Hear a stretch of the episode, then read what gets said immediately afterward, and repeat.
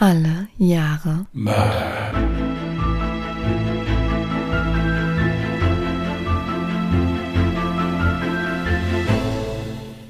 Herzlich willkommen zu Alle Jahre Mörder, der True Crime Podcast mit Christian, hallo.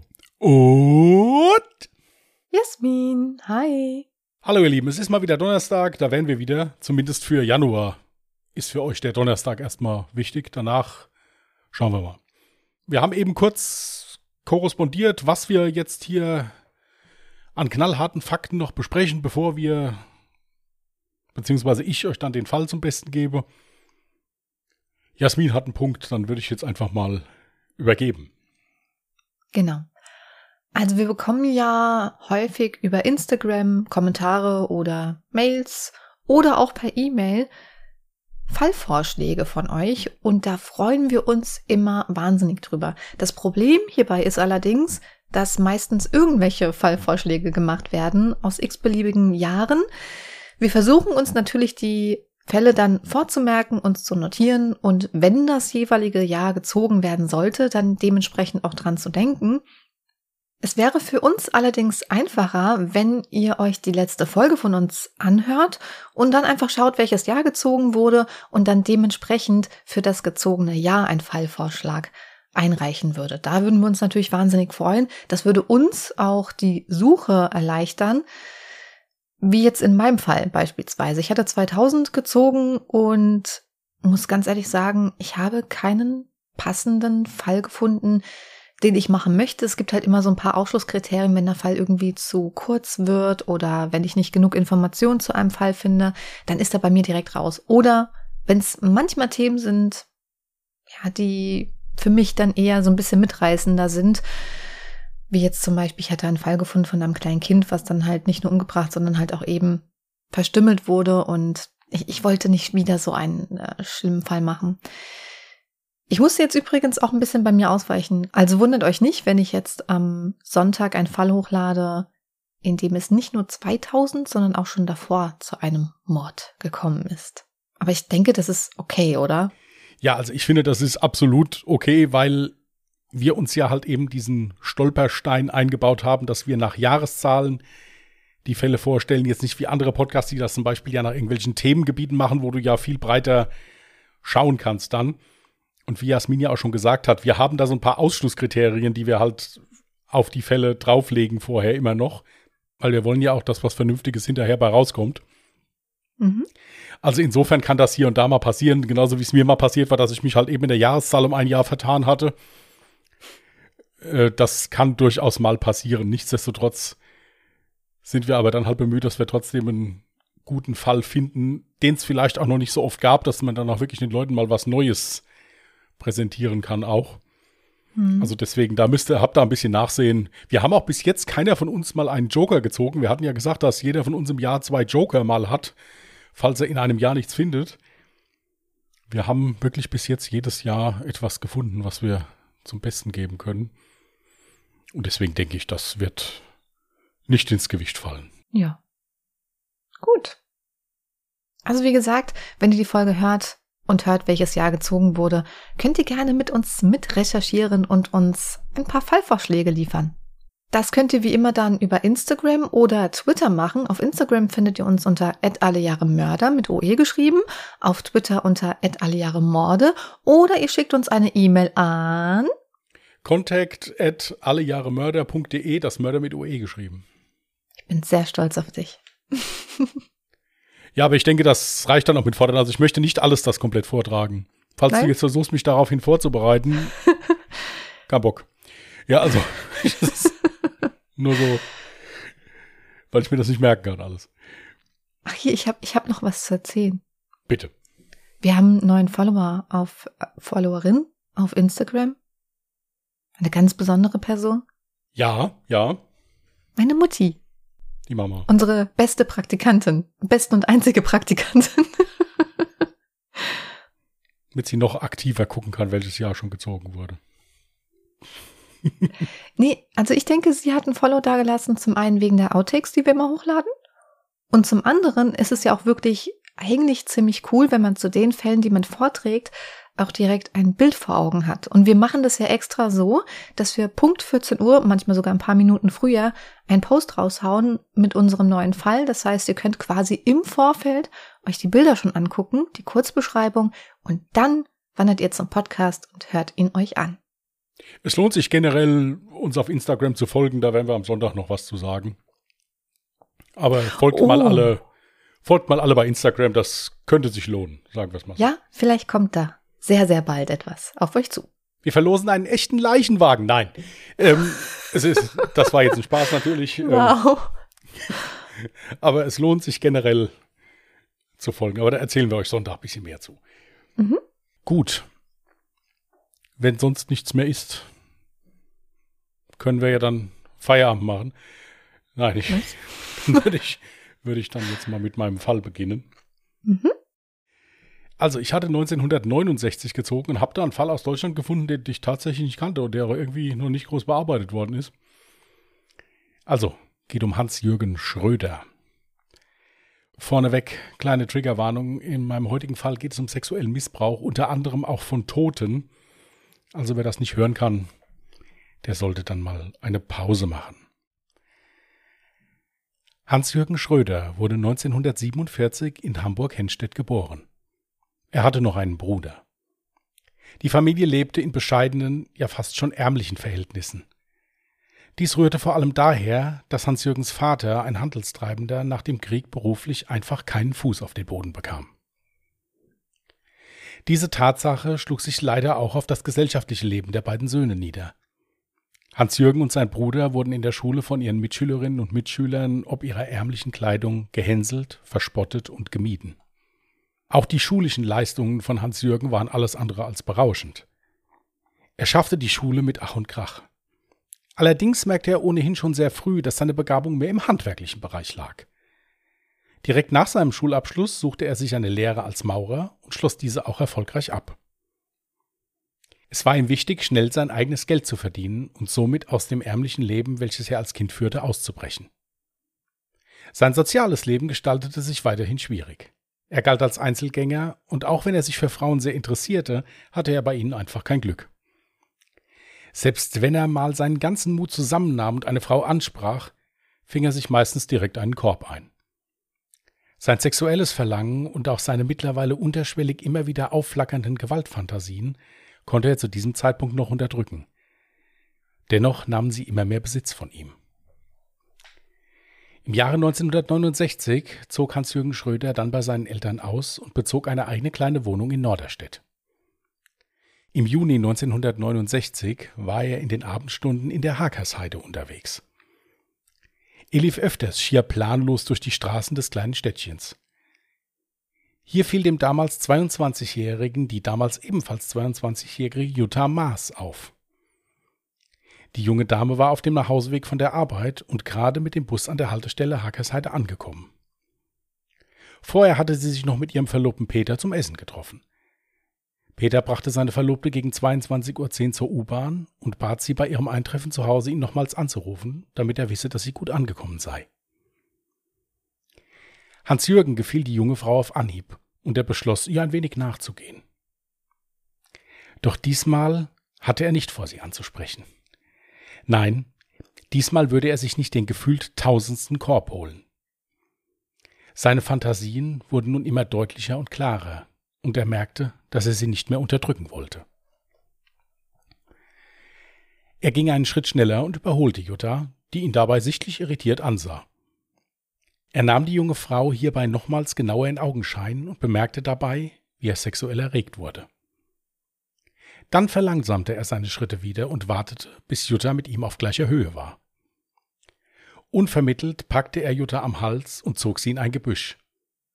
Hier brachte er die total überraschte und hilflose Frau zu Boden und erwürgte sie mit seinen bloßen Händen. Seine sexuelle Erregung stieg dabei nur noch mehr an. Er riss Jutta den Rock und den Slip von ihrem leblosen Körper und verging sich sexuell an ihrem Leichnam. Es war das erste Mal, dass Hans-Jürgen überhaupt Sex mit einer Frau hatte. Und er dachte nicht daran, Juttas Leiche zu verstecken. Nein, ganz im Gegenteil. Er legte die immer noch entkleidete junge Frau breitbeinig in ein Beet nahe der Straße ab und verschwand. Auch wenn es kaum zu glauben ist, es hat tatsächlich niemand etwas gesehen oder gehört. Die Leiche wird wenig später bemerkt und die Polizei wird verständigt. Die Ermittler sicherten den Tatort und die wenigen noch vorhandenen Spuren. Hierzu gehörte unter anderem der Abdruck einer Korthose. Zeugen suchten die Beamten mehr oder weniger vergeblich. Auch wenn die Straße um die Bushaltestelle nicht gerade als wenig befahren galt, so hatte trotzdem scheinbar niemand etwas gesehen oder gehört. Lediglich ein Anwohner erinnerte sich an einen lauten, hellen Schrei in den Abendstunden. Ich dachte nicht, dass das eine Frau sei, hörte sich eher an wie eine Katze, gab er bei der Befragung zu Protokoll. Hans-Jürgen Schröder war nach der Tat wie im Rausch. Und so dauerte es nicht lange, bis er wieder zuschlug. Am 30. September 1969 dann seine nächste Tat. Hans-Jürgen war wieder auf den Straßen seiner Heimatstadt unterwegs und fand Gefallen an der 16-jährigen Renate Brach. Diese war gegen 20 Uhr auf dem Heimweg zu ihrem Elternhaus. Sie hatte den Nachmittag bei einer Tanzveranstaltung verbracht und wäre auch gern noch etwas länger dort geblieben. Bis zur letzten Minute hatte sie den Heimweg herausgezögert. Aber da sie ihren Eltern versprochen hatte, pünktlich zu sein, musste sie sich nun beeilen. Da so schnell kein Bus fuhr, entschied sich Renate per Anhalter in Richtung ihres Elternhauses zu kommen. Hans-Jürgen Schröder hielt mit seinem Wagen neben Renate an und bat ihr an, sie mitzunehmen. Der nach außen hin freundliche und offene Mann mit dem nordischen Dialekt war Renate auf Anhieb sympathisch. Sie stieg ohne Bedenken ein und war sich sicher, dass sie nun doch noch pünktlich nach Hause komme. Doch dazu sollte es nie kommen. Schröder verwickelte die junge Dame in ein Gespräch, und so bemerkte Renate gar nicht, dass Schröder von der Straße abfuhr und seinen Wagen am Waldrand zum Stehen brachte. Unvermittelt fiel er über die junge Frau her. Hans-Jürgen Schröder erwürgte Renate und verging sich auch im Anschluss sexuell an ihrer Leiche. Den leblosen Körper trug er dann einige Meter in den Wald und legte ihn ab. Er gab sich auch hierbei keinerlei Mühe, die Leiche groß zu verstecken. Auch das Ankleiden seines Opfers entfiel. Dennoch dauerte es knapp drei Monate, bis die schon skelettierte Leiche von Renate gefunden wurde. Renates besorgte Eltern hatten am Folgetag der Tat gleich eine Vermisstenanzeige bei der Polizei aufgegeben. Renate konnte hauptsächlich aufgrund ihrer Kleidung identifiziert werden.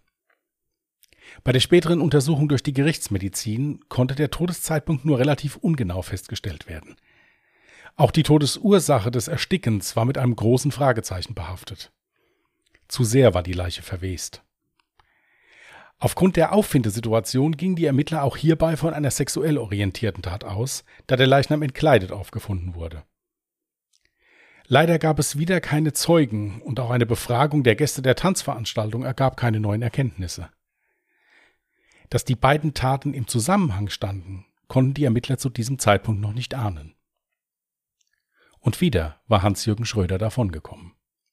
Bis zu seiner nächsten Tat sollte auch nicht viel Zeit vergehen. Am 31. Juli 1970 war dann die 22-jährige Verwaltungsangestellte Angelika Börner sein nächstes Opfer. Diese hatte am Tattag ihre Cousine in St. Pauli besucht und war gegen 23 Uhr am U-Bahnhof Langenhorn angekommen. Es wurde von Seiten der Staatsanwaltschaft nie richtig kommuniziert, wie es Hans-Jürgen Schröder schaffte, die junge Frau in sein Auto zu locken und mit ihr in ein entlegenes Waldstück zu fahren.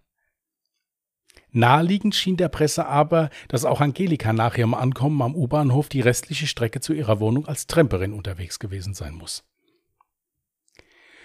Hans-Jürgen Schröder erwürgte die junge Frau und verging sich an ihr.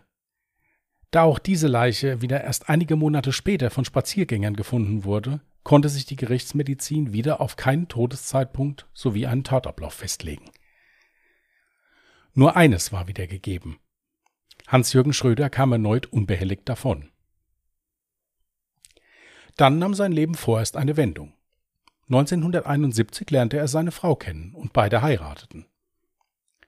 Sie zogen in ein kleines Reihenhaus nach Kaltenkirchen, bekamen zwei Töchter und führten ein bürgerliches Leben. Weder seine Familie noch seine Nachbarn und Freunde, die auch während des Verhörs voll des Lobes über den stets freundlichen und hilfsbereiten HSV-Fan waren, ahnten etwas von Schröders Taten und seinen immer noch vorhandenen Fantasien. Ich hatte mich entschlossen, vorerst keine Taten zu begehen, weil ich meine Töchter aufwachsen sehen wollte, so Schröder sinngemäß in seiner Gerichtsverhandlung. Aber lange konnte er seine guten Vorsätze nicht einhalten. Am 24. Oktober 1972 war Hans-Jürgen Schröder in einem Feinkostgeschäft am Einkaufen, als ihm die damals 15-jährige Ilse Grundwald auffiel. Das Mädchen hatte ebenfalls kurz das Geschäft betreten, um noch einige Besorgungen zu machen. Hans-Jürgen wartete vor dem Geschäft, bis Ilse herauskam und sich mit ihrem Fahrrad auf den Heimweg machte. Er folgte ihr mit seinem Wagen, und als das Mädchen einen Waldweg passierte, fuhr er mit dem Auto vor sie, riss sie vom Fahrrad und erwürgte sie mit den Ärmeln ihres eigenen Pullovers. Im Anschluss verging er sich wieder an seinem Opfer und legte Ilses unbekleidete Leiche in den Wald. Hier sollte diese erst ein halbes Jahr später von spielenden Kindern aufgefunden werden. Dann wurde es wieder ruhig um den immer noch unbehelligten Mörder. Bis er dann in den Abendstunden des 3. Februar 1984 die damals 18-jährige Schwesternschülerin Gabriele Stender erblickte.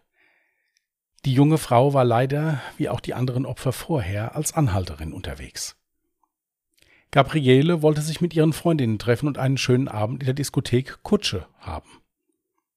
Hans-Jürgen Schröder bemerkte wieder, wie das Verlangen in ihm aufstieg. Er hielt seinen Wagen an und bot der jungen Frau an, sie mitzunehmen.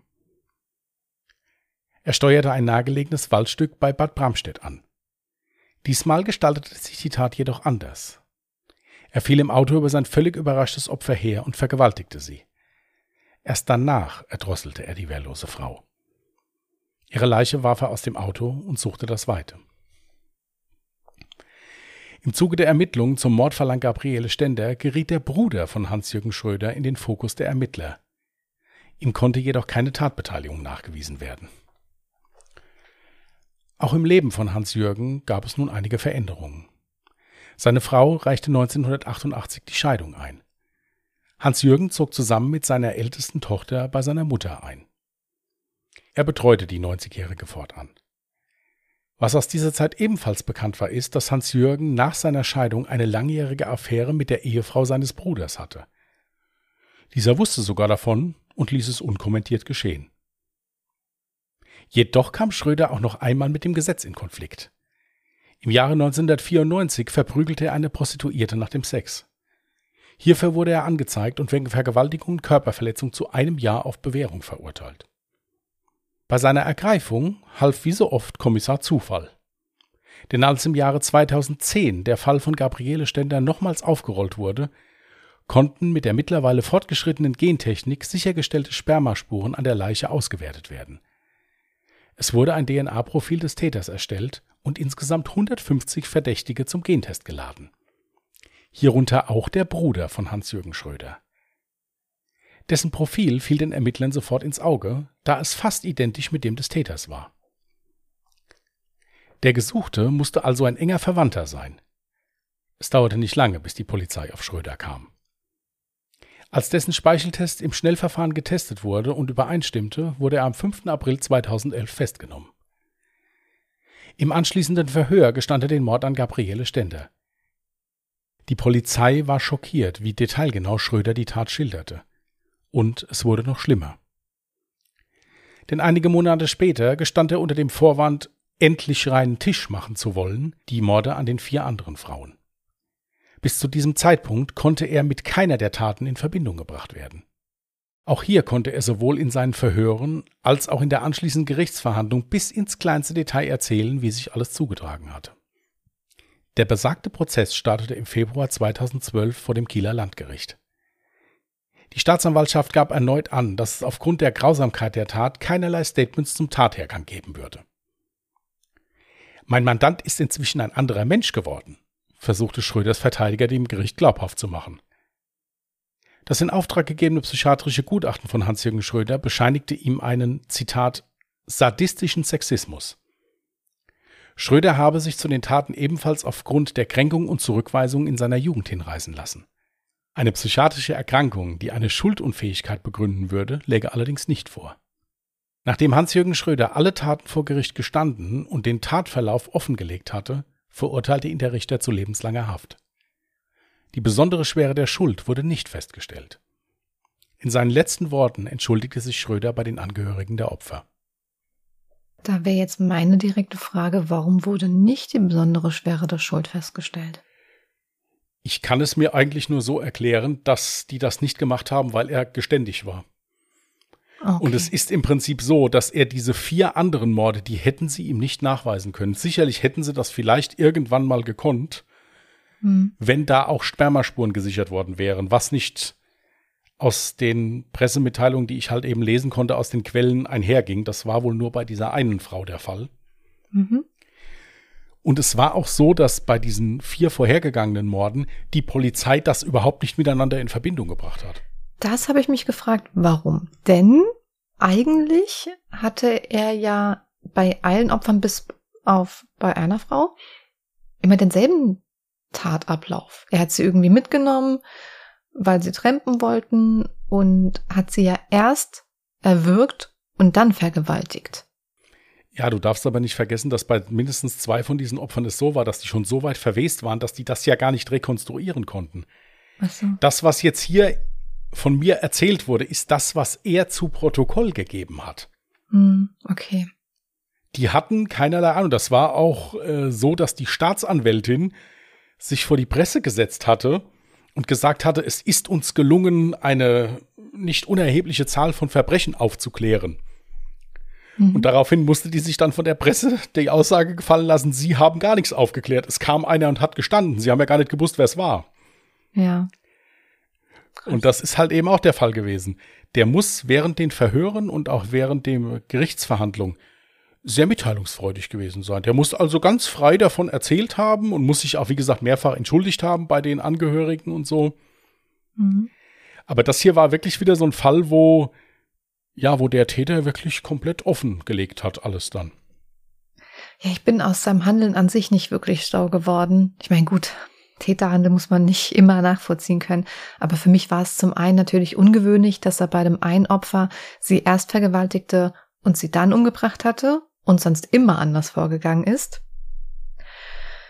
Und ebenso war es für mich nicht wirklich nachvollziehbar, diese Lebenseinstellung. Eigentlich hatte er ja dann ein geregeltes Leben, er hatte eine Frau, er hatte sogar Kinder, hat sich ja scheinbar auch über die Lebenssituation gefreut und wollte ja auch Zitat, irgendwie seine Töchter aufwachsen sehen. Von daher habe ich es dann auch nicht nachvollziehen können, warum er dann wieder in dieses Muster reingefallen ist, wenn er ja eigentlich mit allem zufrieden und glücklich war. Also, dass der anfänglich die Frauen umgebracht und danach vergewaltigt hat, kann ich mir damit erklären. Ich meine, ich bin kein Psychologe oder Psychiater, mhm. aber könnte ich mir damit erklären, dass er ja sonst von Frauen immer zurückgewiesen worden ist. Und wenn ich ja. jetzt jemanden vergewaltige oder sowas, erfahre ich ja natürlich aufgrund dessen, dass die derjenige sich oder diejenige sich wehrt, ja natürlich auch eine Art von Zurückweisung. Eine Leiche kann sich nicht wehren. So, da, da konnte wo er alles vorgegangen ist, das war dann die letzte Tat von Das war die letzte Tat. Das war die letzte Tat von ihm. Okay, ja, das wird das erklären. Und da kann es halt sein, dass er sich da, ja, da wird er sich sehr spontan zu entschlossen haben. Hm. Das ist möglich. Vielleicht war er in der Zwischenzeit auch aufgrund dessen, dass er verheiratet war, dass er Kinder hatte, was das angeht, selbstsicherer und hat das dann in dem Sinne nicht mehr für nötig gehalten. Ja, das war jetzt auch gerade mein Gedanke. Ja gut, trotzdem war es ja immer noch eine Vergewaltigung, also. Auf jeden Fall. Was mich jetzt allerdings gewundert hatte, warum geriet sein Bruder erstmal in Verdacht? Ist eine absolut berechtigte Frage. Ich habe alles durchgesucht. Ich kann es dir nicht sagen. Er ist irgendwie da in den Fokus geraten. Aber vorbestraft oder sowas war nicht. Also ist durchaus möglich, geht nirgendwo raus hervor. Hm. Es kann sein, ich meine, diese Frau war in einer Diskothek es ist, oder wollte dahin. Es ist mhm. möglich, dass er vielleicht in derselben Diskothek war, habe ich mir gedacht, oder vielleicht da gearbeitet hat oder sonst Ja, weil irgendwas. auch nur sein Bruder dann viel es, später ja auch noch mal zum Test gebeten wurde. Ja, weil weil der ja zu dem Zeitpunkt, als der Mord passiert ist, gab es diese Möglichkeit mit DNA noch nicht. Dieser Fall wurde ja später ja, ja. dann nochmal aufgerollt.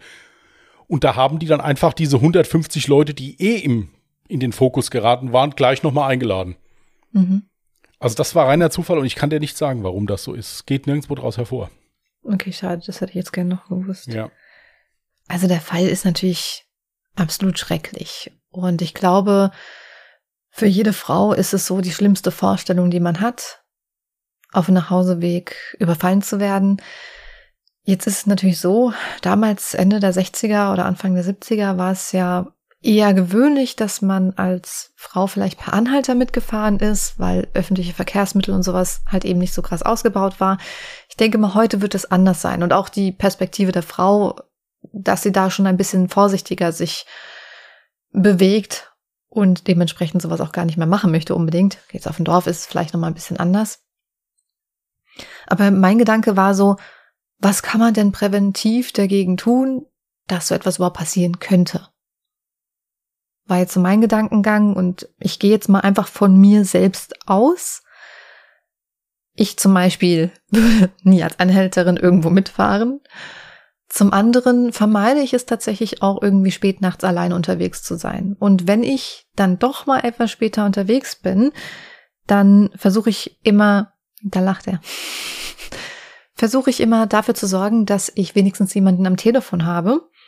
Natürlich, wenn man als Frau, keine Ahnung, um drei Uhr nachts unterwegs ist und Familie, Freunde, was auch immer schon am Schlafen ist, gibt es tatsächlich mittlerweile auch solche, ich sag mal, Hotlines. Das nennt sich Begleittelefon. Genau richtig. Es ist ein Begleittelefon. Es ist im Prinzip eine Nummer. Wenn ich die raussuche, dann werde ich das einfach nochmal in die Podcast-Beschreibung mit reinpacken, wenn das für dich okay ist. Absolut, absolut. Ist wichtig, dass es sowas gibt. Ja, ich, ich finde es super, dass es sowas gibt. Im Prinzip kann dann jede Frau bei dieser Nummer anrufen, die sich gerade alleine auf dem Heimweg befindet und sich ein bisschen unwohl fühlt. Und dann wirst du am Telefon von einer Person einfach bis nach Hause begleitet. Das können im Übrigen nicht nur Frauen machen, das können alle machen, die sich unsicher fühlen. Ja, ja, selbstverständlich. Ja, also selbstverständlich. Das, äh, es gibt auch genug Männer, die sich da unwohl fühlen. Je nachdem, wo man rumläuft, ist das auch teilweise durchaus angebracht. Ich habe jetzt auch übrigens nur Frauen erwähnt, weil es ja in deinem Fall jetzt tatsächlich ja. nur um Frauen ging. Also nicht, das heißt jetzt nicht, dass ich da Männer ausschließe. Das, was ich jetzt sage, gilt für Männer sowie für Frauen. Es gibt auch, wie heißen denn diese Alarmgeräte, wo du im Prinzip so einen Stift drinne hast, den kannst du rausziehen, dann gibt es einen richtig lauten, schrillen Ton von sich.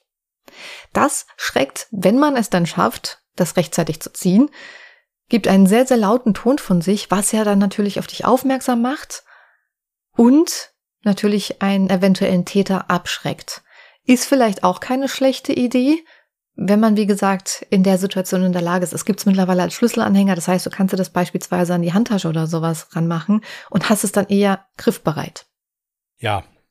Weil du hattest ja jetzt von diesem Einfall geredet, dass die Nachbarn und Anwohner nichts gehört haben, bis auf diesen kurzen Schrei, der sich eher angehört wie, hat wie eine Katze. Das Schlimme heutzutage ist ja, dass wenn man sich mit Polizeibeamten mal unterhält, ich habe einige in der Familie zum Beispiel auch, die warnen unter anderem vor solchen Dingen oder auch vor diesen bekannten Pfeffersprays, die da, die mir ja immer jedem sagt, soll er sich in die Tasche stecken, mhm. weil die halt eine Sicherheit vermitteln, die nicht da ist. Erstens ja. mal ist es so, dass du in dieser Situation dermaßen voll Adrenalin bist, dass du erstmal es geregelt bekommen musst, das Ding rauszuholen und damit dann auch zielgenau da jemanden anzusprühen. Meistens ist es sogar so, das ist häufig der Fall, dass das dann auch noch gegen die Leute eingesetzt wird, die es eigentlich beschützen sollte. Also ich muss dazu sagen, ich wohne auf dem Dorf und in meiner Jugend haben meine Eltern immer gesagt, ruf uns an, ruf dir ein Taxi, bitte nicht trampen. Mhm. Ja, weil du wirklich nicht weißt, zu wem du da ins Auto steigst. Und ich muss echt auch sagen, ich kann nur jedem raten, davon Abstand zu nehmen. Ja, ja. auch wenn, je nachdem, wo man gerade ist, vielleicht mal 20, 30 Euro für ein Taxi ein bisschen wehtun, dafür ist man sicher zu Hause angekommen. Mhm. Jetzt in Städten ist es mit öffentlichen Verkehrsmitteln natürlich auch noch besser. Das ist hier bei mir. Hier gibt es weder eine S-Bahn noch eine U-Bahn. Also hier musst du schon dich ein bisschen organisieren, wenn du nach Hause willst. Aber dennoch, nutzt diese Möglichkeit halt entweder Begleittelefon oder ruft hier irgendjemanden, der zu Hause sitzt, an oder im besten Fall rennt nicht alleine mitten in der Nacht durch die Pampa. Es ist traurig, dass man das so sagen muss, aber es ist leider heutzutage teilweise echt nicht ungefährlich, je nachdem, wo man hingeht. Es ist wirklich traurig, dass man das sagen muss, mhm. aber es ist ganz einfach so. Als Frau wirst du dann, wie man das hier hört, sexuell belästigt oder noch Schlimmeres, als Mann wirst du ausgeraubt. Je nachdem, ja. wo du langläufst. Ja. Mhm. Also ich kenne genauso viele Leute, die als Mann, als starker, gestandener Kerl nachts aus der Disco nach Hause gelaufen sind und sind ins Gebüsch gezogen worden, zusammengeschlagen worden, ausgeraubt worden oder sonst irgendwas. Also das macht vor Geschlechter nicht halt. Hier, das ist natürlich klar, wenn ich ausgeraubt werde, da kann ich vielleicht psychisch noch besser mit umgehen, als wenn ich jetzt vergewaltigt werde. Das ist noch mal was ganz anderes, noch mal eine ganz andere Hausnummer. Mhm. Ja, dennoch sollte man versuchen, dass beides vermieden wird oder das Risiko minimiert wird. Und es ist heutzutage leider so. Ja. Ja gut, jetzt hast du es schon angesprochen, das wäre jetzt mein letzter Punkt gewesen, so mit Pfefferspray oder sowas. Abgesehen davon, dass ich denke, dass es eigentlich sowieso gar nicht erlaubt ist, Pfefferspray ja, oder mit sich Heizgas, CS-Gas, das ist ja erlaubt, aber also ja, also aber unabhängig davon würde ich auch davon abraten, weil man ach wie oft gelesen hat, dass das im Prinzip eigentlich nach hinten losgeht, weil ähm, sich die Betroffene oder der Betroffene eigentlich selber damit geschadet hat und nicht dem Täter. Abgesehen davon sehe ich es auch, dass das, also dieses Handeln, das passiert ja alles im Bruchteil einer Sekunde. Kein Mensch kann dann in seiner Handtasche rumkramen und dann Pfefferspray raus. Das kann ich mir einfach nicht vorstellen, nicht realistisch. Deswegen, wie gesagt, ich versuche sowieso zu vermeiden, an merkwürdigen Orten als Frau allein unterwegs zu sein. Und wenn es dann doch mal so ist, dann sorge ich für ein bisschen Sicherheit, indem ich zumindest jemanden am Telefon habe, der dann halt auch mitbekommt, wenn mal irgendwas sein sollte. Und ich denke, das Beste ist sowieso einfach, ich sage nicht, dass es jemanden schützt, aber es schreckt definitiv die meisten Täter ab. Wen überfalle ich denn lieber? Natürlich jemanden, der ganz alleine nachts unterwegs ist und es kriegt keiner mit an einem sehr ruhigen Ort, ähm, als jetzt an, an einer befahrenen Straße, wo jemand so, so noch ein Telefon am Ohr hat, das schreckt dann halt natürlich in erster Linie ab. Ja. Dennoch im besten Fall wirklich mit mehreren. Die Wahrscheinlichkeit, dass man da. Ja, niemals allein nach Hause ja. gehen. Wenn es irgendwie möglich ist, immer in einer Gruppe, immer zu zweit, genau. was auch immer. Ja, bin ich Und wenn das nicht von. möglich ist, sollte man sich wirklich überlegen, ob man sich nicht ein Taxi ruft, was einen vor der Haustür abholt und sicher nach Hause bringt. Richtig. Weißt du, was ich übrigens auch gut finde? Das gab es, glaube ich, damals auch nicht. Es gibt ja mittlerweile sogar Nachtbusse. Dass es Leute, ach so, ich dachte jetzt, dass es Leute gibt, die nachts überhaupt nicht schlafen, dass man die ständig anrufen kann. Aber gut. ja, das auch. Mhm. Ja, vielleicht war der Christian auch das ein oder andere Mal mein Joker. ich bin ja unheimlich liebreizend, auch nachts. Ja, also das, für die, die das nicht gemerkt haben. Hey, du warst wach. Du warst wach. Ich habe dich nicht geweckt. Das, das, möchte das, ich ist, das, das hat sich jetzt so angehört, so wie, ja, du warst halt der Einzige, der wach war. Nein. So in der Not frisst der Teufel Hornissen. Ja, also es ist. Nein. Ja, ich merke schon, ich sollte mal ein bisschen früher ins Bett gehen. Okay, nochmal zu dem Punkt. Es gibt mittlerweile, und das gab es, glaube ich, früher auch nicht, äh, Nachtbusse. Und das habe ich jetzt zumindest nicht in meiner Stadt, aber ich habe das schon mal in einer anderen Stadt gesehen, dass da so Aushänge waren von wegen ab so und so viel Uhr bringe ich dich auch quasi direkt vor die Haustür. Dann kannst du dem Busfahrer sagen, hier können wir ähm, auch da und da einen Halt machen oder beziehungsweise zwischen den Haltestellen macht er dann für dich Halt, dass dein Nachhauseweg eben nicht mehr ganz so lange ist. Und das finde ich toll. Ja, wir haben auch hier bei uns zum Beispiel in der Gegend ein Taxiunternehmen, die haben extra für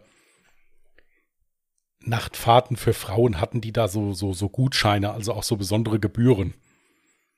Also mhm. das das vergünstigt halt eben, dass die Frau sich dann doch im Zweifelsfall dann doch besser ein Taxi ruft, als dann da alleine rumzulaufen oder sowas. Ja, aber darf ich mal ganz ehrlich sein? Ich bin auch so ein kleiner Schisser, dass ich selbst einem Taxifahrer nicht auf Anhieb vertraue.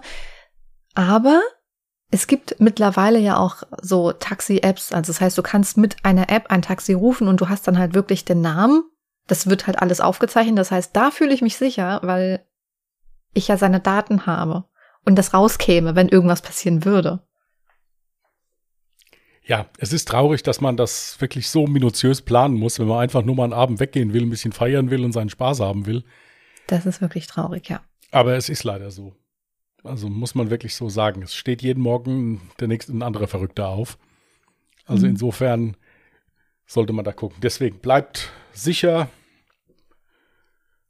Und wenn ich äh, es für 50 Euro oder 100 Euro in der Kneipe habe krachen lassen, dann habe ich ja noch 20 Euro, um mit dem Taxi nach Hause zu fahren. Also so habe ich es immer gemacht. Wie viel gibst du denn ja. in der Kneipe aus? Das kommt immer ganz drauf an, wie das Würfeln so ausgeht. Es ist mir Gott sei Dank noch nie passiert, aber ich hatte schon Würfelrunden, da musste jemand zweimal auf die Bank gehen. Ähm, also wir spielen nicht um Geld, natürlich um Getränke, ja, also kein illegales Glücksspiel oder sowas, ja. Aber äh, nein, also ich persönlich, äh, ich meine, ich bin nicht gerade klein gewachsen und kann mich auch wehren. Ich wollte gerade sagen, also ich glaube, du brauchst dir wenigstens Angst haben. Also für diejenigen, die uns ja nur hören und noch nie gesehen haben, beschreibe dich doch mal ein wenig. Ja, also ich bin 1,92 groß und bin auch nicht der Schmalste. Also insofern äh, kann ich euch aber sagen, dass das vollkommen egal ist. Was, nur 1,92? Kommst du mir ja. vor wie über zwei Meter. Ja, ja. Ich kann dazu sagen, dass das heutzutage auch nicht mehr zählt. Weil es leider auch so ist, dass immer mehr von diesen Menschen dann leider auch bewaffnet sind. Ich wollte gerade sagen, natürlich ja. hilft dir das nicht, ja, natürlich. Ich, also ich kann ja jetzt, das ist mir schon mal passiert, dass ich, da war ich aber noch sehr, sehr jung, da wurde ich richtig blöd angepöbelt. Das war relativ später am Abend und ich, ich bin an so einer Trinkhalle vorbeigelaufen, habe mir nichts dabei gedacht, weil ja eigentlich ziemlich viel noch los war auf der Straße. Ich wurde richtig dumm angepöbelt und dann habe dann gesagt, ach hi, wie geht's denn? So im Sinne von, ich kenne diesen Typen. Das hat ihn so verunsichert, dass er dann einfach äh, gesagt hat, äh, danke, gut und selbst. Und dann bin ich weitergelaufen weil er so verunsichert darüber war, dass ich so getan habe, als würde ich ihn persönlich kennen. Das hat ihn schon direkt abschrecken lassen. Absolut klasse, die Reaktion. Aber wie gesagt, es kommt immer auf die Situation drauf an.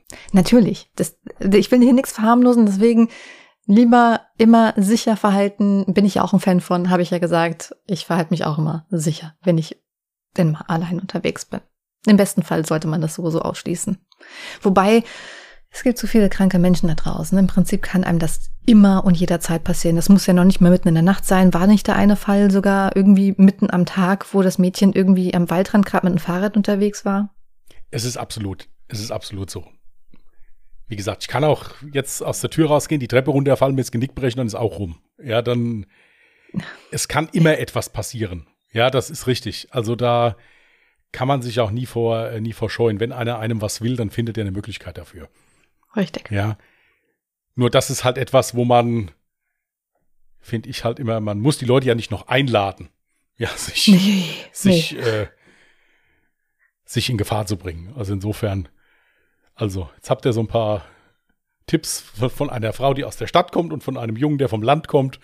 Könnt ihr das also ein bisschen kombinieren, je nachdem? Ich muss ja nicht unbedingt erwähnen, aus welcher Stadt ich komme, aber meine Stadt hat nicht gerade den besten Ruf. Von daher kann ich sehr gut aus eigener Erfahrung sprechen. Seid vorsichtig unterwegs. Mein Ort hat einen hervorragenden Ruf, ist meiner Meinung nach der schönste Ort der Welt. Ja, also insofern, und trotzdem bin ich vorsichtig. Ja, also seht ihr. Sehr gut. Ja? Nein. Gut. Ach so, ich müsste ja auch mal ein Jahr ziehen, gell? So, so nett ja, das könntest du tun. Ja, schon artet es wieder in Arbeit aus, ja. Moment. äh, 1995. Mhm. Hatte ich schon mal, aber du wirst mit Sicherheit noch einen schönen Fall finden. Gut.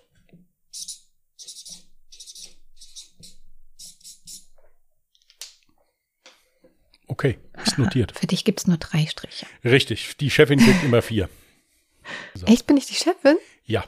Okay. Du bist die ranghöchste, du bist die ranghöchste Frau in diesem Podcast. Endlich habe ich irgendwas erreicht. Gut, man könnte jetzt dazu sagen, dass du doch die einzige Frau in diesem Podcast bist, aber okay. Schweig still. Es hörte sich gerade sehr schön an.